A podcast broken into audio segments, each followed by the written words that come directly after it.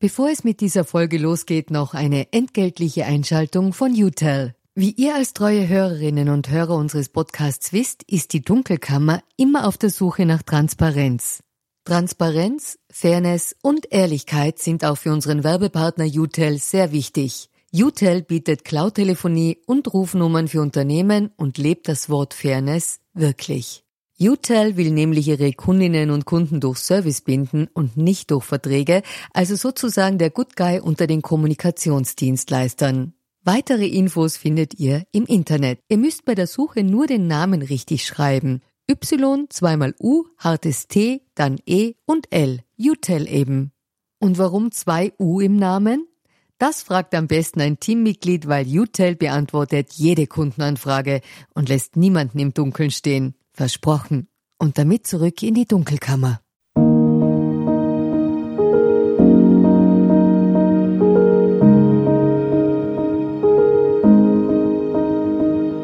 Herzlich willkommen in der Dunkelkammer. Mein Name ist Michael Nickbasch, ich bin freier Journalist und beschäftige mich mit mächtigen Menschen. Also genauer mit der dunklen Seite der Macht.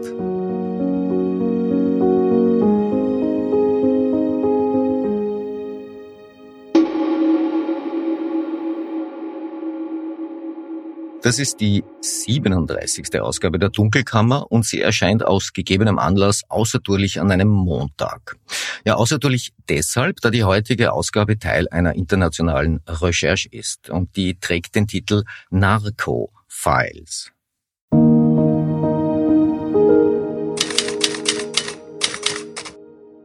Ja, wie der Name Narco-Files vermuten lässt, geht es da um die organisierte Kriminalität, es geht um Drogengeschäfte, es geht um Umweltverbrechen, es geht um Geldwäsche, um Korruption und um einiges mehr. Der Ausgangspunkt ist Kolumbien und von da weg geht es faktisch rund um den Globus. Ja, Narco Files, das ist der Titel eines Projekts, an dem Dutzende Journalistinnen und Journalisten aus mehr als 40 Medienhäusern in 23 Ländern monatelang gearbeitet haben. Ja, ich war einer davon, zusammen mit meinem geschätzten Kollegen Stefan Melicher von Profil. Ja, wir waren quasi Team Österreich. Ja, gleich vorneweg, die Österreich-Bezüge in den Narco-Files sind recht schmal, darum wird es heute auch noch nicht gehen. Mit äh, Stefan Melicher habe ich übrigens bereits in Episode 2 über eine damalige internationale Recherche zu illegalen Holzgeschäften gesprochen, an der wir beide beteiligt waren. Auch der Standard berichtet über das Projekt Narco-Files. In dem Fall kommt die Beteiligung über die deutsche Plattform Paper Trail Media von Bastian Obermeier und Frederik Obermeier, die mit dem Standard kooperieren. Ja, auch Frederik und Bastian waren bereits meine Gäste und zwar in Ausgabe Nummer 11. Ja, in gewisser Weise haben diese internationalen Projekte auch immer etwas von einem Familienausflug, der teilweise ins Ungewisse führt, aber wir wissen natürlich alle, was wir aneinander haben. Ja, das Projekt Narco Files ist auch ein guter Anlass, um euch mal eine internationale Recherchekooperation aus der Nähe zu beschreiben. Eines der Feedbacks, die ich regelmäßig erhalte, ist ja, erzähl doch mal, wie so eine länderübergreifende Sache eigentlich abläuft. Nun gut, es gibt an sich zwei Wege, wie so etwas zustande kommt. Auf kleinerer Ebene schließen sich Journalistinnen und Journalisten mehrerer Medien zusammen, um gemeinsam an etwas zu arbeiten. Das kann regional passieren oder national, auch international. Auf einer größeren Ebene läuft es dann über institutionalisierte große Recherchenetzwerke. Davon gibt es global einige. Mit zweien arbeite ich seit einiger Zeit eng zusammen. Da ist einmal die US-amerikanische Investigativplattform ICIJ. Das ist einerseits ein spendenfinanziertes Medienhaus, zugleich aber auch ein Netzwerk, dem weltweit 290 Leute angehören. In Österreich sind drei Mitglieder. Das sind Stefan Melicher, dann Ulla Kramer-Schmidt vom ORF, die demnächst auch bei mir vorbeischauen wird, und ich selbst. Ein zweites internationales Netzwerk ist das Organized Crime and Corruption Reporting Project, kurz OCCRP, das in Europa und Amerika tätig ist. Ja, auch OCCRP ist eine spendenfinanzierte Non-Profit-Organisation, mit der ich in der Vergangenheit mehrfach zusammengearbeitet habe. Das sind ganz wunderbare Leute dort. Ja, einer der Gründer von OCCRP ist Paul Radu, ein Mann, dessen Unerschrockenheit ich aufrichtig bewundere. Er ist mir ein großes Vorbild. Ja, die aktuelle Recherche Narco-Files ist zugleich auch ein OCCRP-Projekt. Und äh, stellt sich vielleicht die Frage, wie erfährt man überhaupt davon, dass es so ein Projekt gibt? Nun, tatsächlich läutet in aller Regel das Telefon und man wird gefragt, ob man mittun möchte. Das war auch bei mir und bei Stefan Melicher und bei eben vielen anderen vor einigen, einigen Monaten so. Und in meinem Geschäft sagt ja dann eh nie jemand Nein. Also man ist dann dabei. Es gibt größere Netzwerke, es gibt kleinere Netzwerke, manche entstehen spontan, andere sind institutionalisiert. Was sie aber verbindet, ist, dass die Leute medienübergreifend gemeinsam an einer Sache arbeiten. Was ist nun die Sache? Gut, auch das ist unterschiedlich. Man kann sich etwas vornehmen. Man kann sich vornehmen, etwas aufzuarbeiten, ohne zunächst besonderes Insiderwissen zu haben. Ja, schon aus äh, öffentlich zugänglichen Datenquellen lassen sich immer wieder herausragende Recherchen machen. Manchmal kommst du aber ohne Insiderwissen, ohne Whistleblower einfach nicht mehr weiter. Ja, und dann kommt die zweite Ebene ins Spiel, das Datenleck. Ihr erinnert euch äh, möglicherweise an frühere Enthüllungen wie Panama Papers, Paradise Papers, Pandora Papers, Vincent Files, WikiLeaks oder Swiss Secrets. Ja, in all diesen Fällen waren Journalistinnen und Journalisten vertrauliche Datensätze zugespielt worden. Diese Recherchen und die Veröffentlichungen gab es also nur, weil es die jeweiligen Datensätze gab. Ohne diese wäre das nicht möglich gewesen. Ja, und das führt mich zu den Narco-Files. Auch hier handelt es sich um ein Datenleck, also richtigerweise um einen Datenhack. 2022 hatte sich ein Hackerkollektiv namens Guacamaya Zugang zu den E-Mail-Postfächern der kolumbianischen Staatsanwaltschaft Fiscalia General de la Nación verschafft. Ja, die Datensätze gingen dann an OCCRP und mehrere lateinamerikanische Medienhäuser, darunter die Investigativplattform Clip.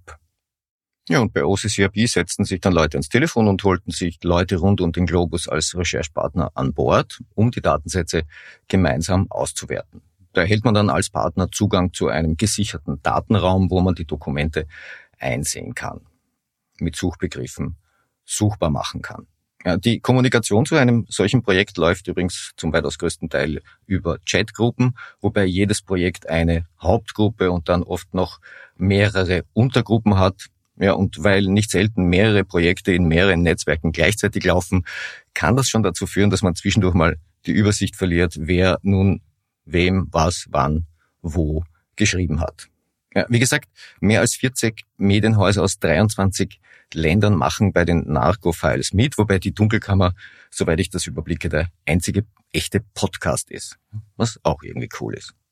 Ja, was sind nun die Narco-Files? Es sind äh, mehr als sieben Millionen gehackte E-Mails der kolumbianischen Staatsanwaltschaft aus den Jahren 2001 bis 2022. Ja, mit den zahlreichen Anhängen ist der Datensatz insgesamt fünf Terabyte groß. Das ist nicht gerade wenig. Jetzt gibt es natürlich zwei ganz zentrale Fragen, die da auftauchen. Erstens, ist das Material authentisch? Ist es unverfälscht und vollständig? Ja, gerade OCCRB hat für österreichische Verhältnisse ein geradezu unglaubliches äh, Fact-Checking, Selbstverständnis. Dort geht nichts raus, das nicht x-mal umgedreht wurde.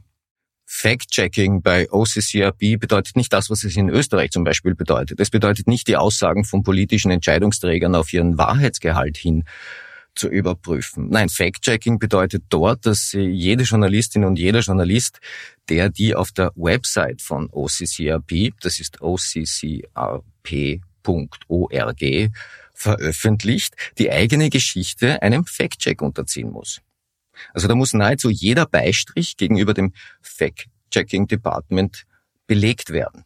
Ich habe diese Erfahrung selbst bereits gemacht für Geschichten, die bei Profil mal ebenso von der Chefredaktion durchgewunken wurden, bin ich mit OCCRB dann bis zu acht Stunden beim Fact-Check gesessen. Acht Stunden für eine Geschichte. Da musste ich belegen, dass das, was ich da geschrieben habe, auch den Tatsachen entspricht. Das ist eine unglaublich gute Schule, durch die im österreichischen Journalismus nur sehr wenige Leute gehen. Kann man leider täglich nachlesen. Ja, OCCRB hat die kolumbianischen Datensätze intensiv geprüft, wie auch alle anderen Partner, die ja damit gearbeitet haben und darauf aufbauend zum Beispiel Anfragen gestellt haben.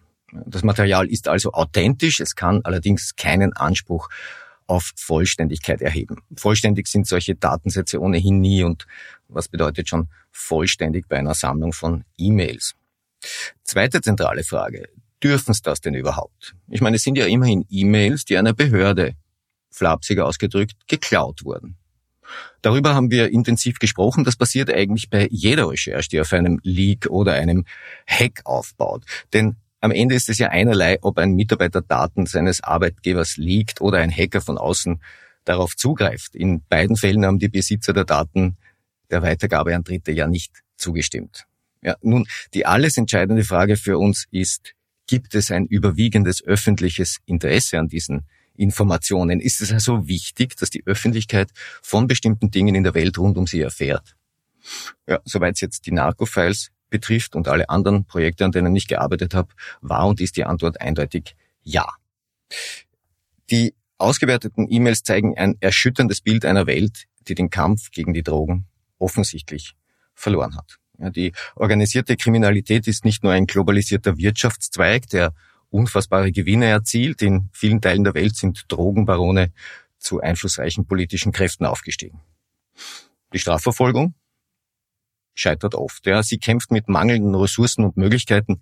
Sie scheitert an Landesgrenzen. Ja, wenn ein Verbrechen grenzüberschreitend passiert, sind Behörden auf Kooperation angewiesen. Die läuft mal besser, mal schlechter, oft aber nur sehr langsam. Ja, und wenn das Verbrechen global passiert, dann wird die Verfolgung umso aussichtsloser. Und genau das zeigen diese Datensätze, dass sich nämlich vermeint isolierte Drogenhandelsgruppierungen zu transkontinentalen Netzwerken zusammengeschlossen haben. Manche dieser Gruppierungen sind institutionalisiert, andere entstehen ad hoc und aus einem gemeinsamen Interesse heraus und lösen sich anschließend wieder auf. Ja, da tut sich durchaus eine Parallele zur Arbeit von Journalistennetzwerken auf. Mit Namen werden sich die beteiligten Medien im Laufe der Berichterstattung übrigens eher zurückhalten. Man will weder laufende Ermittlungen gefährden, noch natürlich sich selbst. Wie es bei solchen Projekten üblich ist, wird auch nie alles auf einmal und überall veröffentlicht. Das passiert dann immer nach und nach, also gestaffelt. Ja, auf der Website von OCCRP, wie auch den Websites vieler Partnermedien, erscheinen zum Start große Stories, die anhand staatsanwaltschaftlicher Akten Veränderungen im Kokaingeschäft beschreiben. Ja, die traditionellen Coca-Anbaugebiete in Kolumbien, Peru und Bolivien bekommen zunehmend Konkurrenz aus dem Nordwesten.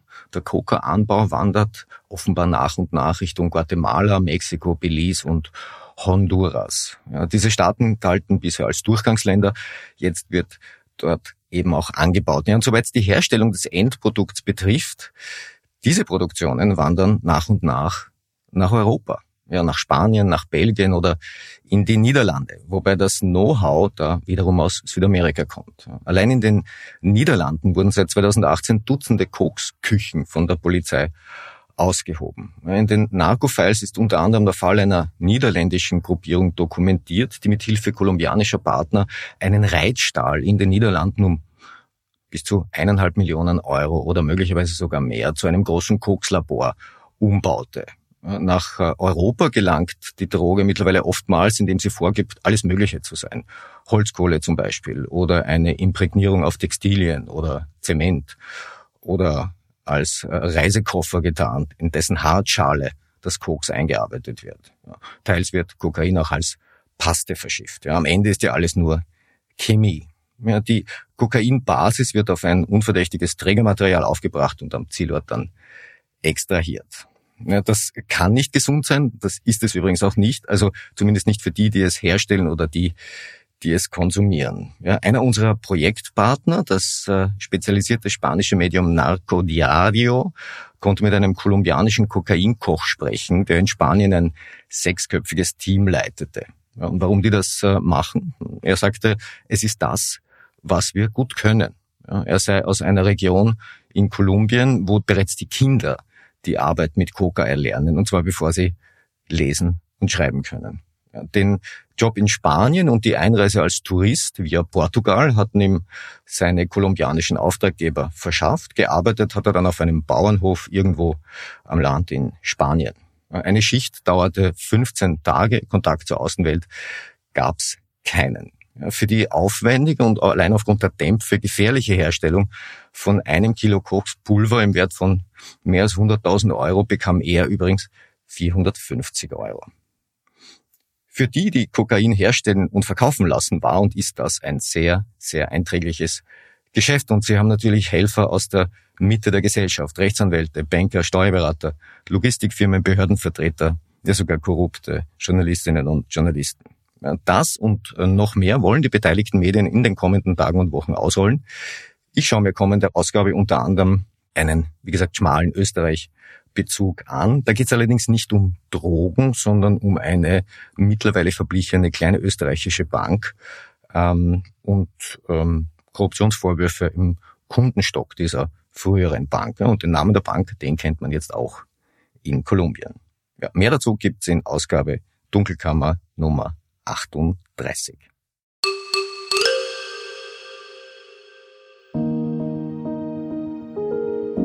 Das war die heutige Ausgabe der Dunkelkammer und ich hoffe einmal mehr, es hat euch gefallen. Feedback und Informationen gerne an redaktion.diedunkelkammer.at. Freue mich über konstruktive Kritik. Hinweise werden wie stets vertraulich behandelt. Bleibt mir gewogen. Ihr hört von mir.